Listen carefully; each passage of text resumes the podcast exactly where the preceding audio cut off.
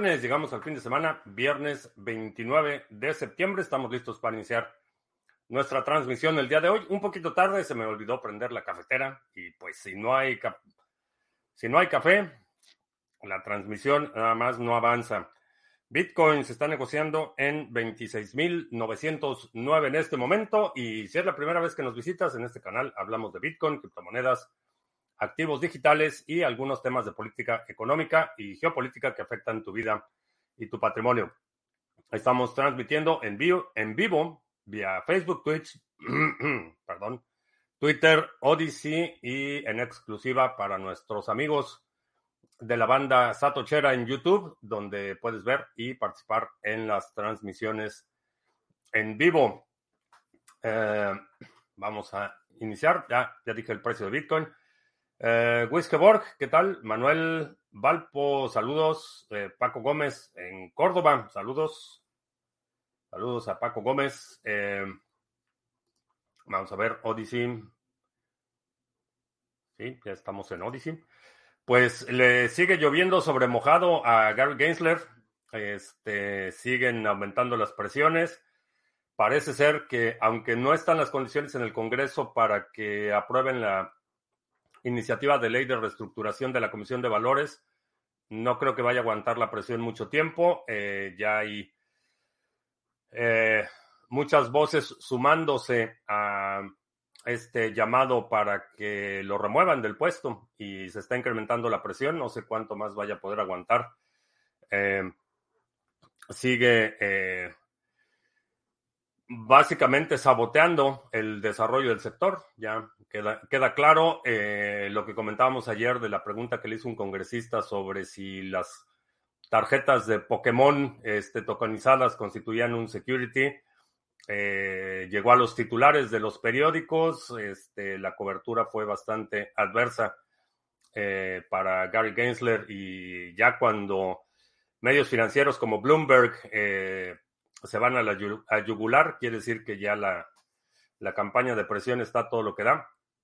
Eh, no solo eh, está retrasando los ETFs, sino que eh, Frankie, Franklin Templeton, que es uno de los administradores de pensiones, de fondos de pensiones más grandes aquí en Estados Unidos, también presentó una solicitud para hacer un ETF basado en Bitcoin. Entonces, Vamos a ver qué sucede. Pero el futuro de Gary Gensler se ve muy promisorio en una de las empresas que se supone que está regulando. Le van a dar, le van a dar trabajo de asesor en una de estas empresas. Supongo que está, está viendo a ver quién, quién ofrece más para que tenga la primera aprobación del ETF. Uh, ah, CryptoCrunch, ¿qué tal? Manuel, ah, Miguel, BBB, en Panamá. Saludos, Miguel. Eh, no salió, sí salió un ETF de Ethereum, este, sí lo aprobaron. ¿Y por qué no de Bitcoin? Porque teniendo únicamente el ETF en futuros de Bitcoin es un mecanismo de supresión de precio. A diferencia del oro, que, bueno, estaba, estaba leyendo ayer la noticia de que encontraron la pepita de oro más grande en la historia y pues automáticamente se devalúa todos los que tienen oro. Este, es relativamente fácil de suprimir el precio de muchos activos eh, no finitos utilizando los futuros, pero en el caso de Bitcoin eh, no, hay, no hay forma de hacerlo. Entonces, por eso es que le tienen tanto miedo al, eh, al ETF en spot de Bitcoin. Hay ETFs de futuros y están los contratos futuros, pero en spot no lo quieren hacer porque eh, se sale de control. No, no pueden suprimir el precio en el mercado spot. Eh, Ulises, ¿qué tal? Eh, CBB 27, saludos. Revolving Doors, sí, la puerta giratoria. Gary Gensler va a terminar como asesor de BlackRock o uno de estos, una de las empresas que controlan estos fondos de inversión y va a terminar ahí en la en el consejo directivo y va a tener todo toda clase de privilegios, pero supongo que está, está escuchando ofertas a ver quién le ofrece más para que tenga primero su aprobación. Uh, Itzar, miembro de la banda Satochera, ¿qué tal? Buenas tardes, infinito y un descontrol que manipularán. Bueno, la cuestión con, por ejemplo, con las reservas de oro, los ETFs basados en oro, podemos, por la frecuencia con la que se encuentra el oro en, eh, en estado natural, vaya, en, en, la Tierra, por la frecuencia con la que se encuentra, se puede estimar con cierto grado de precisión cuánto, existe, cuánto oro existe en el planeta, eh, se puede estimar cuánto se ha extraído a este momento, pero en un fondo de inversión vamos a suponer que eh, eh, un fondo de inversión, Fidelity, dice que tiene 100 toneladas de oro, hace su ETF y tú compras el ETF y estás en teoría comprando parte de 100 toneladas de oro. La cuestión es que esas 100 toneladas de oro pueden ser exactamente las mismas que dice el gobierno de Venezuela que el Banco de Inglaterra le debe. Entonces no hay forma de verificar que hay un reclamo único por cada onza de oro, o como quieras medirlo, cada gramo de oro que está circulando. Entonces puede ser que las mismas 100, eh, eh, los, las 100 toneladas de oro que dice que tiene Fidelity son las mismas que tiene la Reserva Federal y son las mismas que tiene... No hay forma de verificarlo. Entonces, por eso es que eh, inclusive hace un par de, meses eh, se dio a conocer la noticia que uno de los traders de JP Morgan fue sancionado por manipular el precio del oro. Y es básicamente la cuestión es que no hay forma de autentificar esos reclamos. Eh, tú puedes tener, comprar una tonelada de oro, está en una bóveda en Alemania y no tienes ninguna garantía de que esa misma tonelada de oro no se le están vendiendo a alguien más o que están emitiendo eh, oro en papel, que son pagarés futuros y otra clase de instrumentos contractuales, que como tú no tomas posesión directa del oro, no hay forma de saber si realmente ese oro existe o cuántos reclamos hay por la misma onza de oro. Y ese es el problema y eso es lo que utilizan para manipular. Se crea contratos eh, que realmente si hacemos un contrato futuro, ese oro no existe. Si yo te digo, ok, te voy a vender 10 eh, onzas de oro el primero de enero y te lo voy a vender a 1.900 dólares por, por onza, hacemos un contrato, ese oro no existe. Yo te estoy diciendo que te voy a vender oro, pero tú no tienes ninguna garantía de que yo tenga ese oro y al final del contrato, eh, la mayoría de los futuros se liquidan en dólares. Entonces, al final del contrato, eh, realmente lo que tú me pagas o yo te pago está denominado en dólares, no está denominado en oro. Entonces, creamos esas 10 onzas que son sujetas del contrato, no existen en ningún lado. Eh, yo puedo darte a ti un contrato por 10 onzas y a Itziar un contrato por 10 onzas y a Procryptos darle otro contrato por por 10 onzas y yo no tengo onzas de oro y pues ya está contratos por 50 onzas de oro circulando. Es la forma en la que se manipulan los mercados, creando instrumentos derivados y sintéticos basados en, en oro y eso ayuda a la supresión de precio. Porque si por un, entre comillas, futuro de oro, vamos a suponer que en lugar del precio actual, que es de, ¿cuál es el precio actual? Mil 1900, no sé. spot price. El precio por onza, 1860. Entonces, vamos a suponer que en ese escenario que hacemos un contrato futuro y te voy a vender las onzas el primero de enero, no a 1860, que es lo que están ahorita, sino te las voy a vender a 1500, por ejemplo y hago cinco contratos este, con esas mismas 10 onzas de oro que no existen y todos los hago a 1500. Entonces ya empieza a ver que los futuros del oro para entrega en enero están a 1500. Entonces eso empieza a suprimir el precio. Eh, esa es una de las razones por las que con Bitcoin, un ETF en spot, no lo puedes hacer. Porque eh, en el caso de Bitcoin, o tengo el Bitcoin o no lo tengo no hay, no hay este, ninguna forma intermedia, no hay este, si no tengo ese Bitcoin, no te puedo vender acciones de ese ETF. Esa es, esa es la razón por la que les espanta tanto el, ETF e en, en spot. Entonces la aprobación de el ETF de Bitcoin no pasa de un año. Eh, no lo sé. No sé si vaya a pasar de un año. no sé si van a remover a Gary Gensler y el nuevo este, presidente nunca va a ser este, confirmado. No hay forma de saberlo. Un hombre libre cualquiera. Este, la próxima semana, sí. Este, ya estoy programando todas mis llamadas para la próxima semana. Tengo muchas, pero sí, hacemos un espacio para platicar.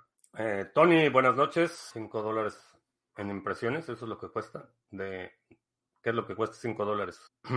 en resumen, con Bitcoin Spot no pueden hacer trampa. Exacto. Eh, es, es, muy fácil de validarlo. Eh, tú puedes publicar la dirección y sabemos si hay Bitcoin o no en esa dirección. No hay, este, no hay forma. Es como si tuvieras, eh, que si, como si la bóveda del Banco de Inglaterra tuviera una ventana de cristal a la calle y todo el mundo puede ir a ver, a ver si está el oro. Sí, sí está el oro. Es el equivalente a eso. Este, cualquier persona con un nodo puede auditar y puede decir efectivamente el, el ETF de eh, Franklin Templeton o el ETF de BlackRock o el, el ETF de Fidelity efectivamente tienen Bitcoin o no tienen Bitcoin o están diciendo que tienen 10 y tienen 8. Cualquier persona lo puede hacer. Por eso les aterroriza el, el tema. Si fuera oscuro como cualquier otro de los commodities, donde si estás haciendo trading de commodities de cobre, pues te dicen que tienes un contrato para comprar cobre de una mina chilena en marzo del próximo año, pero fuera de un par de personas, nadie, nadie ha visto ese cobre, nadie sabe si existe ese cobre y, y pues esa es, esa es, la diferencia, por eso es que no les gusta la, no les gusta la, la transparencia. Decía Marx eh, que la esencia de la burocracia es el secreto y es precisamente eh, cuando una transacción o cuando un mercado es transparente, eh, no se puede manipular y por eso los burócratas aborrecen la transparencia, por más que digan que somos un gobierno transparente. Todos, todos los que ejercen el poder hacen todo lo posible por mantener sus actividades lejos de la vista del público. Y entiendo que hay actividades en el ejercicio del poder que la gente prefiere no ver. Eh, muchas atrocidades que se, que se cometen eh, para mantener el orden y la prosperidad. Entonces, hay muchas cosas que, que la gente prefiere no ver, pero es distinto a lo que el gobierno pretende ocultar. Los gobiernos quieren ocultar. Cuando el, una cosa es que tú como ciudadano tomes la decisión de no, no enterarte de algo y otra cosa es que el gobierno te impida enterarte de algo que te interesa o que te impacta o que eh, tiene consecuencias para tu futuro. Uh, Chris Muñoz, eh, antes desde Ecuador, ahora en Valencia, España. Ah, pues ya se están mucha gente en Valencia. Saludos. a los papeles de los ETFs que solo cuestan la impresión. Pues ni eso, porque ya no lo imprimen. Este, ya es electrónico prácticamente todo. Entonces ya ni siquiera lo imprimen. Este, sí le pagan a los que hacen los prospectos y el material de marketing para los ETFs, pero ya ni siquiera los imprimen, todo es electrónico. Eh, Barcelona, eh, este año no. Este, estuve platicando con gente involucrada e interesada y pues los europeos tienen la mala costumbre de planear todo con mucha anticipación. Entonces, este, vamos a... Nada más, este, estuve preguntando, por ejemplo, en hoteles para rentar el salón y todo el mundo era sorprendido, así como que ya en octubre, este octubre o en octubre de qué año, ya esto, no, no, este, ya, les pone nerviosos que sea así con, este, tan espontáneo. Entonces sí, el plan es hacerlo en febrero. Eh, CBB 27, sí. Eh, de hecho, la, no este, el segundo sábado del mes tenemos la siguiente reunión con el grupo de acción 2023. Astrea, ¿qué tal? Buenas tardes. El término Dino Decentralizing Name Only se puede aplicar a muchas altcoins y proyectos. Sí, sí y no. Eh, la cuestión es que la descentralización es un espectro. no es un estado binario que digas si está centralizado o no está centralizado. Entonces, eh, hay proyectos que tienen ciertos aspectos que están descentralizados, otros que no, o que están en un proceso en el que eh, originalmente se lanza un proyecto altamente centralizado y eventualmente se va descentralizando la infraestructura, la arquitectura, el desarrollo. Eh, un ejemplo sería Bitcoin, por ejemplo. los primeros bloques de Bitcoin estaban totalmente centralizados, había muy poquita gente que estaba minándolo. Entonces, eh, eventualmente va creciendo la red, van incrementándose el número de nodos, el número de mineros y llega un punto en el que de los proyectos, eh, Bitcoin es de los más descentralizados. Ahora, tiene aspectos que todavía tienen eh, ciertos mecanismos que pudieran ser considerados centralizados. Y la otra es que empezó con dos mineros, Satoshi y alguien más, y Hal Finley estaban minando. Empieza a crecer, empieza el periodo de expansión, empieza el periodo de concentración. Por ejemplo, ahorita eh, es una posibilidad, no está sucediendo, pero eventualmente existe la posibilidad de que la actividad de mineros se centralice. Entonces es, es un espectro, no es eh, no es un estado, no es como un embarazo, que estás embarazado, embarazada o no estás embarazada. No hay, no hay término medio. En el caso de la centralización o descentralización, es también un espectro. Ahora, hay proyectos que efectivamente, de forma intencional o negligente, eh, se presentan como centralizados cuando no, los, cuando no lo son. o afirman tener aspectos de descentralización que no tienen. Eh, entonces, sí, hay algunos que son descentralizados solo de nombre. Eh, por ejemplo, el, el marketplace o, de, que era el, el, el, DEX de Binance, por ejemplo, que dicen que es descentralizado, pero pues no, este, no es descentralizado. Este, vas a la, eh, en la página del DEX de Binance tenían ahí este, restricciones y que no se puede utilizar en este país y que no se puede hacer esto y que no se puede hacerlo.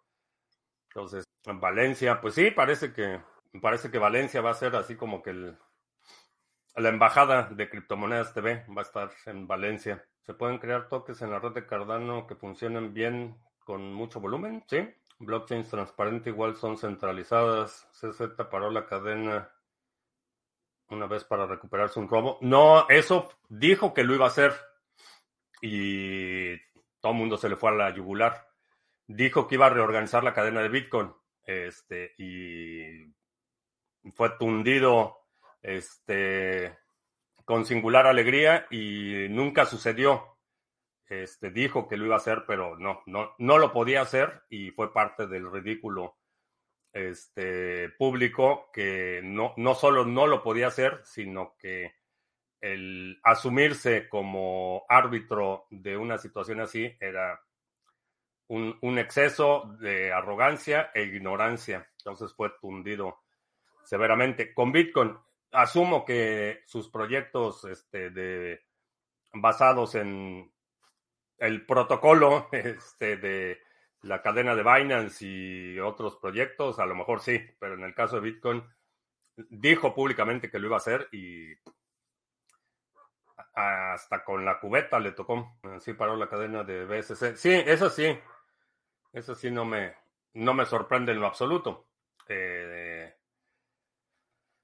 Binance siempre me ha parecido un, juego de espejo e ilusiones. Eh, pero cuando dijo que lo iba a hacer con Bitcoin, que iba a reorganizar la cadena, fue severamente vapuleado y ridiculizado. Eh, FJC, ¿qué tal? Buenas noches. nos está viendo en Odyssey. Extraperlo en la Alhambra, ¿qué tal? Buenas noches. Sí, son las nueve y algo en España.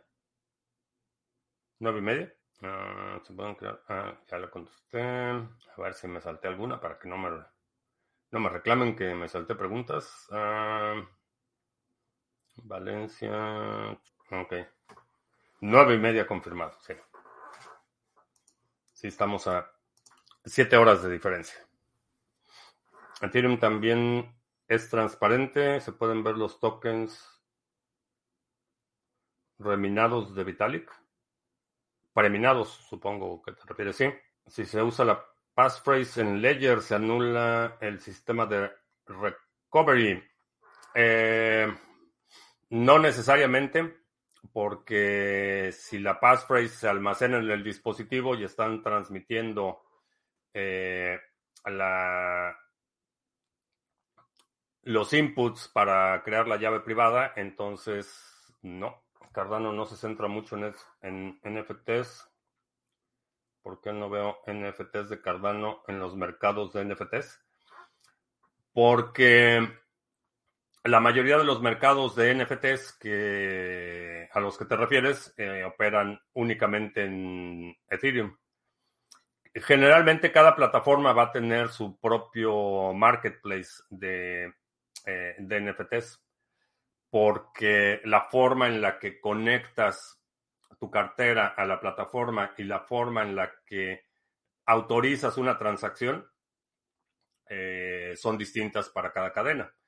Eh, por ejemplo, todos los forks de, Ethereum eh, puedes utilizar MetaMask para conectar tus carteras y van a funcionar de forma muy similar, pero la arquitectura es distinta, la forma en la que interactúa la interfase gráfica, o sea, lo que ve el marketplace, la cartera, cómo se construye y se propaga y se confirma las transacciones es distinto para cada uno. Entonces, en Solana va a haber un, un marketplace dominante para NFTs, en Cardano hay uno, etcétera. En Ethereum hay otro, este, y así, cada, eh, cada plataforma va a tener Tesos, va a tener su propio marketplace, etcétera.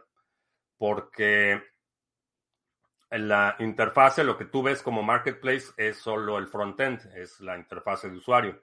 Lo que sucede atrás es que conectas una cartera, la interfase se comunica con esa cartera, consulta cuáles son los NFTs asociados a esa cartera, los despliega y si después compras o vendes un NFT, se tiene que construir una transacción, se tiene que propagar esa transacción y se tiene que confirmar esa transacción y esa, esa mecánica o esa lógica programática varía de una cadena a otra. Entonces, eh, por ahora, eh, a menos que sea en Cosmos, no vas a ver un marketplace que tenga NFTs de muchas cadenas eh, que tengan arquitecturas distintas. Entonces tiene... Sí, Tesos, Tesos tienen. En Cardano hay un mercado dominante. Sí, debe haber, debe haber. No, no sé cuál es. Este, no sé, no sigo las estadísticas de los NFTs. Entonces, no sé cuál es ahorita el mercado dominante, pero todos tienen uno, que es el que tiene el mayor volumen para NFTs. Buena divisa, Cosmos acaba de ser un upgrade. Eh, sí, también. Este Band sigue dando bandazos. Ayer estaba comentando alguien ahí en el canal de Telegram. Vamos a ver el precio de 7 días. Pues sí, dio una buena una buena subida ayer, buena subida de band. A ver. Ah, también alguien tenía algo ahí en Telegram que quería comentar. Ah, de Ontology. Este, que cómo sabemos cuándo acaban los las rondas de Ontology, que cómo funciona eso de Ontology. Así es que voy a aprovechar para explicar brevemente dónde se consulta y cómo se consulta lo de las rondas de Ontology para que quede grabado y si quien solicitó esa información en el grupo de Telegram no está, pues ya podrá ver la grabación. Eh, la página eh, es eh, la página de los, el monitoreo de los nodos de Ontology. Es node.ont.io.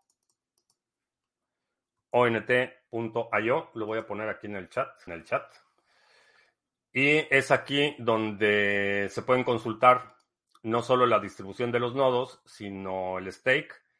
Aquí viene la duración de la ronda, es eh, aproximadamente 14 días, varía porque está determinado por número de bloques. Entonces, cada 14 días es la nueva ronda.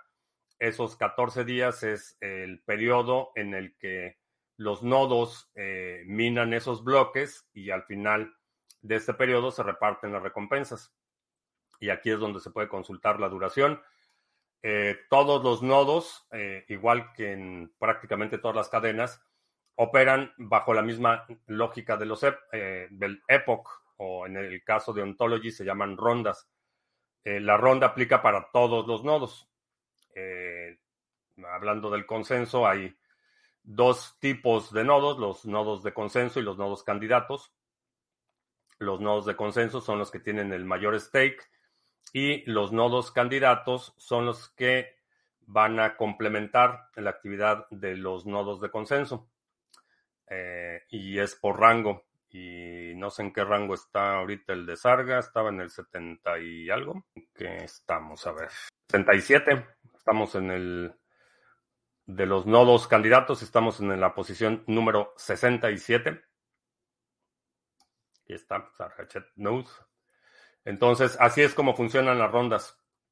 Ah, de la misma forma que los epochs de Cardano duran cinco días, las rondas eh, en Ontology duran aproximadamente 14 días y está determinado por el número de bloques. Eh, Manuel, en Mérida, ¿qué tal? Ah, para aquellos que buscan un punto óptimo de partida. La siguiente lista presenta los cinco principales mercados NFT Cardano. CNF. Bueno, ahí está. Bueno, lo vamos a poner aquí. Gracias, CryptoCrunch. Aquí está. La lista está apareciendo en la pantalla. Y quienes están en el podcast, eh, pues empiecen por C de Carlos, N de niño, F de foco, T de Tomás, punto, I de iglesia o de Oscar. Empiecen por ahí. El Yuyo, ¿qué tal? Buenas tardes con sueño. Qué bueno que estás por acá. El analista Ben Cohen comenta que es mejor hacer DCA en Bitcoin una vez que tu altcoin, en vez de tu altcoin favorita, cierto punto puedes hacer swap de satoshis para tener más de tus tokens preferidos. Mm, habría que ver los números, pero no me suena como una buena idea.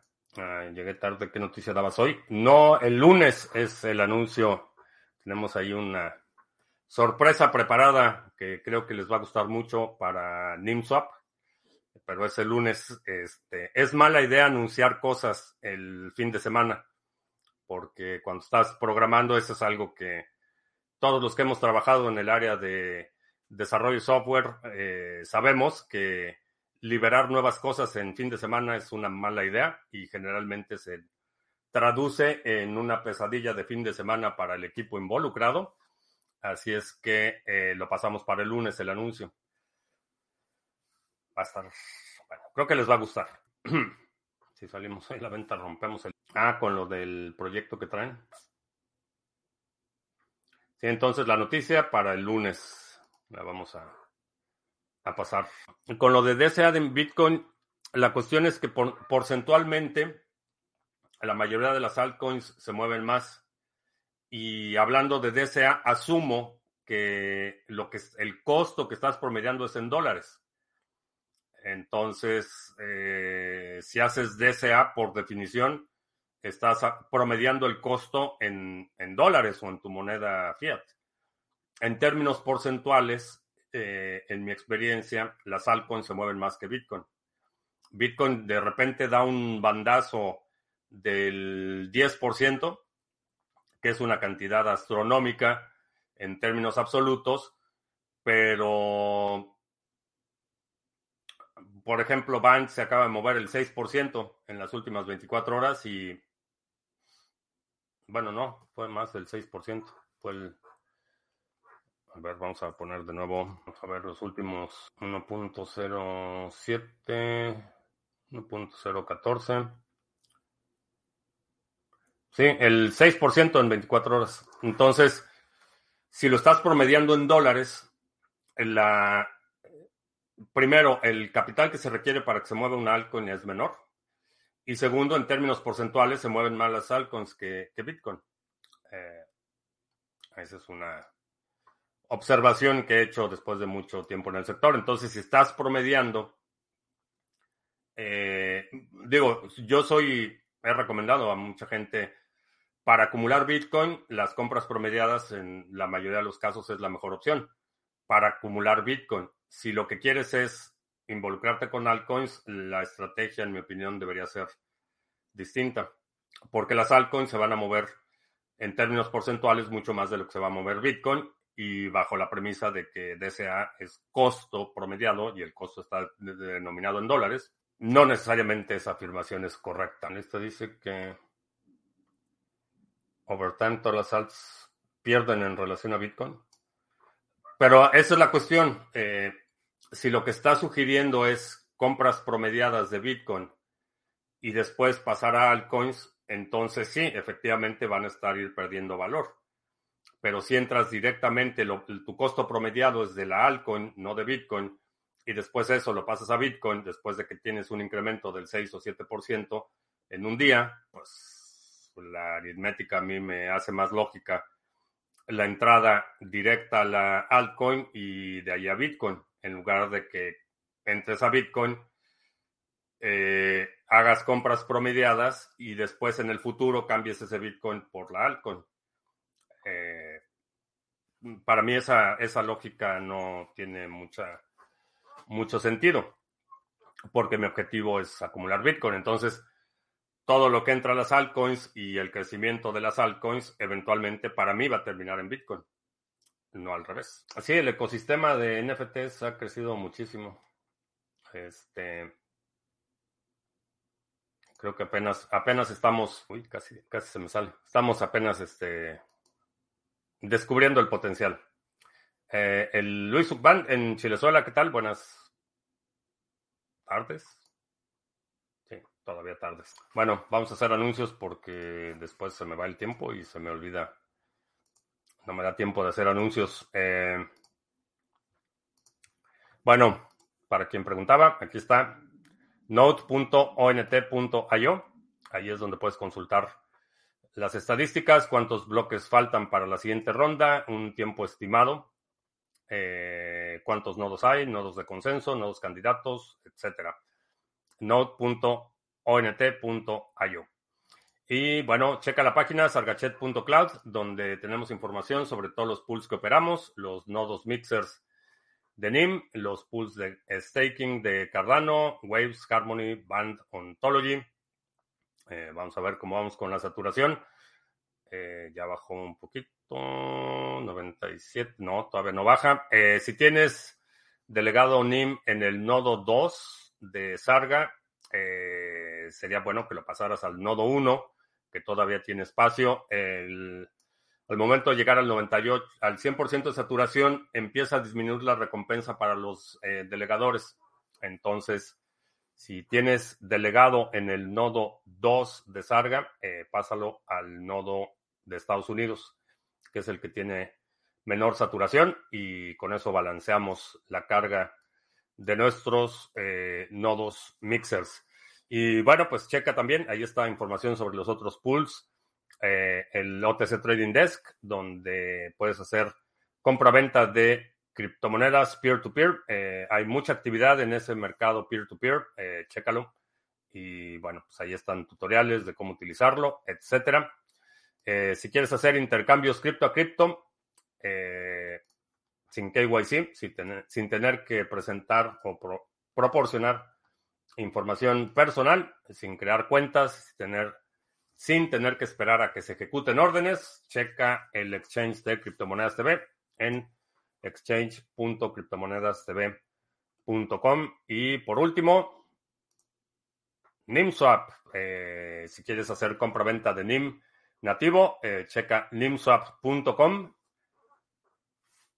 Memoriza, nada, observa cómo está esta lista y el lunes platicamos.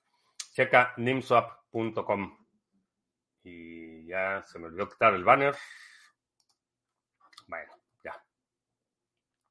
Ahí son los anuncios. Ah, la segunda B. Eh, sí, terminando la transmisión relleno mi taza de café y empezamos la transmisión de la segunda B. Exclusiva en Odyssey. Ah, ¿Qué modelo de Mac? Eh, no sé todavía. Eh, me parece. Eh, me parece que La 2000, la PowerBook de 15 pulgadas, me parece que la del 2018 o 2019 es la última que tiene batería removible. No quiero meterme en una que tiene la batería soldada. Entonces, ese sería mi límite. No sé de precios, este, varía muchísimo, pero tengo que investigar a ver qué, qué hacemos porque... Ah, bueno, esto sí lo puedo comentar. Ya estamos trabajando, preparándonos con el grupo de abogados en El Salvador para eh, hacer una presentación de, sobre tokenización de activos en El Salvador. Tenemos ya un caso de estudio y ya se están poniendo las pilas los abogados para darnos los detalles de cómo va a funcionar, cuáles son los requerimientos, requisitos, limitaciones, etcétera. Y vamos a analizar un caso de estudio durante el webinario. Mucho trabajo, pero se vienen cosas muy buenas. Miraré NIMSOP el lunes a las 01. No, después de la transmisión. Hasta que no se haga el anuncio no va a estar, creo. Espero. Ah, buen provecho, Tony. En Odyssey hay pago o similar. Eh, no, Odyssey es, todos los videos están gratuitos. Eh, no pude ver video. No sé cuál video no pudiste ver, pero todos están ahí gratuitos en Odyssey. Eso de las carabelas. Ah, ¿esto? Este. Sí, Halloween es una de sus fechas favoritas del año, pero también tiene que ver con la celebración del Día de Muertos en México. Entonces, sí, ya pronto hay arreglo del ASIC usado. Al activarlo me toca pagar más de alquiler en la granja. Saldrán caros los sats, pero son para, para HODL. Ah, ok. Va a verse sesión de la tercera B, no de la segunda. Que bueno, también hablamos ahí de temas variados, pero está enfocado principalmente a la segunda, porque ese es el tema que eh, a todas las otras plataformas les pone nervioso en vivo. Entonces, este, por eso en, Odyssey, estuve por México, me llamó mucho la atención eso de la Santa Muerte. Bueno, esa es otra historia lo del culto a la Santa Muerte es más, este, no es generalizado.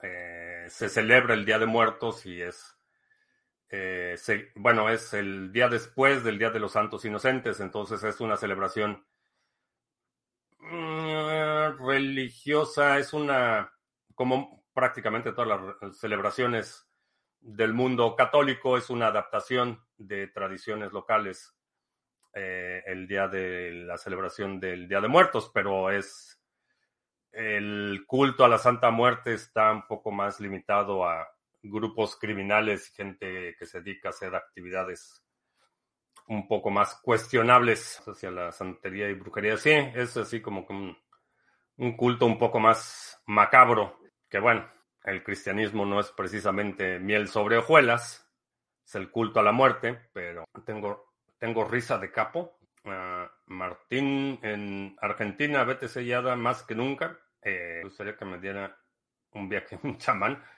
En tono de broma, estábamos eh, durante el evento ahí en Querétaro, estábamos diciendo que íbamos a hacer un mastermind en una zona que se llama Real de 14, que es una zona, un centro ceremonial huichol.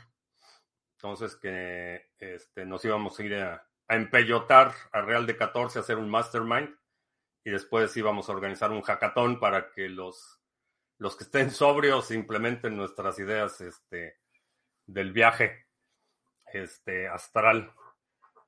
Fue broma, pero es válido hasta New Age multiversos, la ayahuasca. Este, no sé, no sé mucho de la ayahuasca, sé del peyote.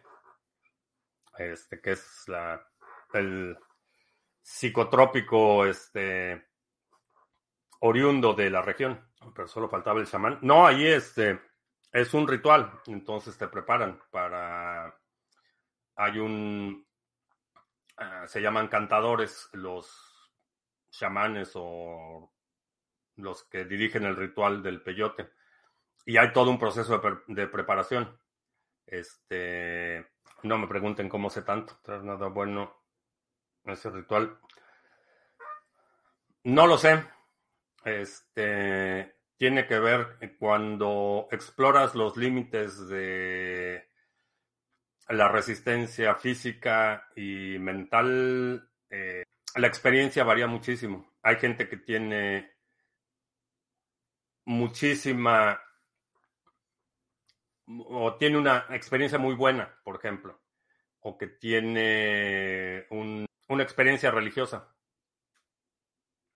Y hay gente que es una pesadilla, ¿no? Depende muchísimo de muchos factores, depende mucho del, guía, del medio y del instrumento y particularmente de, tu estado mental. Si no estás en un estado mental de, de eh, que tengas cierta claridad o cierta paz, puede ser muy destructivo. O sea, si tienes muchos problemas no resueltos, puede ser detrimento. Últimamente repites mucho este. Es una muletilla que por, por años he tenido y la utilizo cuando necesito hilvanar pensamientos o estoy pensando la secuencia lógica que sigue. Por eso digo mucho. Es como mi like. Muchos americanos utilizan el like de tomar menos tragos. La psilocibina es legal en Canadá. Los mágicos te ayudan a ordenar ideas y a perspectiva del otro lado. Generalmente cuando ese tipo de, rituales o experimentos eh, deben ser guiados. Hay alguien que, sabe que puede leer señales externas y puede interpretar qué es lo que está pasando. Eh, que son los chamanes o son el gurú o como se llame en la práctica en particular, pero eh, son dirigidos o acompañados con alguien que sabe. Sí, son generalmente viajes dirigidos o acompañados por alguien que, que conoce los efectos, que puede leer los signos externos, eh, que puede controlar la situación si algo sale sale mal, que te pueda aterrizar rápido si algo sale mal. Las drogas están bien, pero la meditación es otro nivel. No sé, no estoy promoviendo el uso de drogas, estoy haciendo una referencia anecdótica de uso de ciertas sustancias para fines rituales. No estoy promoviendo el uso de drogas, no tengo nada en particular con que la gente consuma lo que mejor le parezca, siempre y cuando no le haga daño a terceros, pues por mí que, que se inyecte, aspire o consuma lo que mejor le parezca. JR Outlaw, por fin coincidimos en vivo. Pues yo aquí estoy todos los días, lunes, miércoles y viernes 2 de la tarde, martes, jueves 7 de la noche. Yo aquí estoy. Qué bueno que estás por acá. Maestros a los cuales les pagas por la experiencia, pues sí, eh, están dando un servicio, no, no veo nada de malo que te cobren, están utilizando su tiempo, su conocimiento y su atención para que tú tengas una experiencia, entonces no, no veo nada de malo en que te cobren. Yo lo sé porque me lo dijo un amigo del primo Juan. Don Juan tiene mucha sabiduría. Se viene seminario. Este, seminario, no. Experiencias astrales y sustancias psicotrópicas, no, no hay, no hay tal seminario. Es mudarme a Texas, lo que no estoy seguro aún es a qué ciudad. Ah,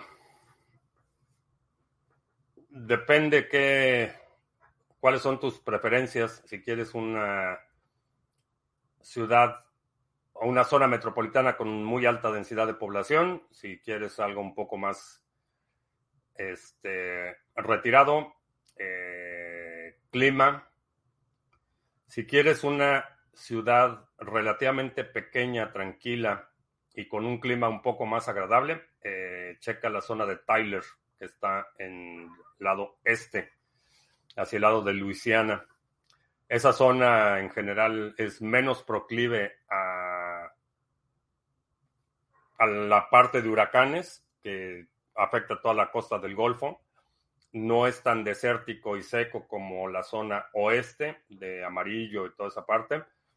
Eh, ya no está en el corredor de tornados como la zona metropolitana de Dallas Forward eh, y bueno, Denton, Sherman, toda esa parte hacia Oklahoma.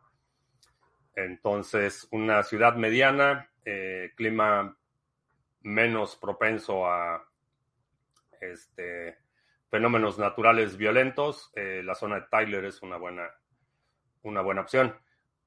Depende mucho de que, cuáles son tus requerimientos o necesidades, si quieres estar más cerca de la frontera. Eh, depende de muchos factores, pero esa zona de Tyler es, es bastante decente, no es tan cara como la zona metropolitana de Houston, por ejemplo, que se ha encarecido mucho. Eh, si quieres, de las zonas metropolitanas, San Antonio es más barato. Eh, Houston es más caro, un poco más caro, bueno, que San Antonio. Eh, los suburbios al norte de Dallas, por ejemplo, son de los más caros en el estado. Entonces, depende, depende mucho si quieres infraestructura financiera o si vas a ir a buscar trabajo, por ejemplo, pues depende mucho del sector. Si estás este, eh, interesado en el sector de los hidrocarburos, este, la zona de Houston va a ser la zona para este, llegar en servicios financieros y este, tecnología la zona de Dallas Forward. Hay muchas consideraciones, pero hay muchísimas ciudades medianas y pequeñas que que son muy buena alternativa, más baratas, mm, mejor clima y sigues estando en Texas. Evitaría como la plaga toda la zona fronteriza, ni por favor. El Yuyo, estoy terminando unas cositas y me gustaría... Sí, claro que sí. Mándame un mensaje y platicamos. Ahora mismo estoy intentando en Odyssey y no se reproduce. Eh, ¿Qué es lo que no se reproduce? Porque estamos en vivo, estoy... Ahí estoy yo, sí soy yo. Y si es la hora. Entonces no sé. A lo mejor es un problema de configuración en tu computadora. Pregunté de forma amable y simpática en el colegio elementary para cuando creaban un club de tiro y me fue muy mal. ¿En dónde? ¿En Florida? Ayer, ayer, este, les mandaron un cease and desist al gobernador, al presidente del Senado, al fiscal, bueno, al, sí, al procurador del Estado, eh, diciéndoles que si no eliminaban eh, esa ley, eh, derogaban la ley que prohíbe la aportación de armas este, al descubierto, que los iban a demandar. Open carry es el dilema, ya les mandaron una serie de organizaciones de derechos civiles ya les mandaron su notificación al gobierno de Florida. En vivo no se reproduce, no sé por qué. Ah, no sé, debe ser algún problema de tu lado porque yo sí lo veo y hay gente viéndolo en este momento y parece que no es del lado de la plataforma. Este trata de cerrar el navegador, abre una ventana nueva o si no a lo mejor tienes que eliminar los archivos temporales, puede ser que algo esté causando conflicto ahí. Y bueno, pues vámonos, eh, vamos a preparar en unos cinco minutos, nos vemos en Odyssey para iniciar nuestra sesión mensual de la segunda B. Eh, les voy a platicar un par de ideas que tengo y ya.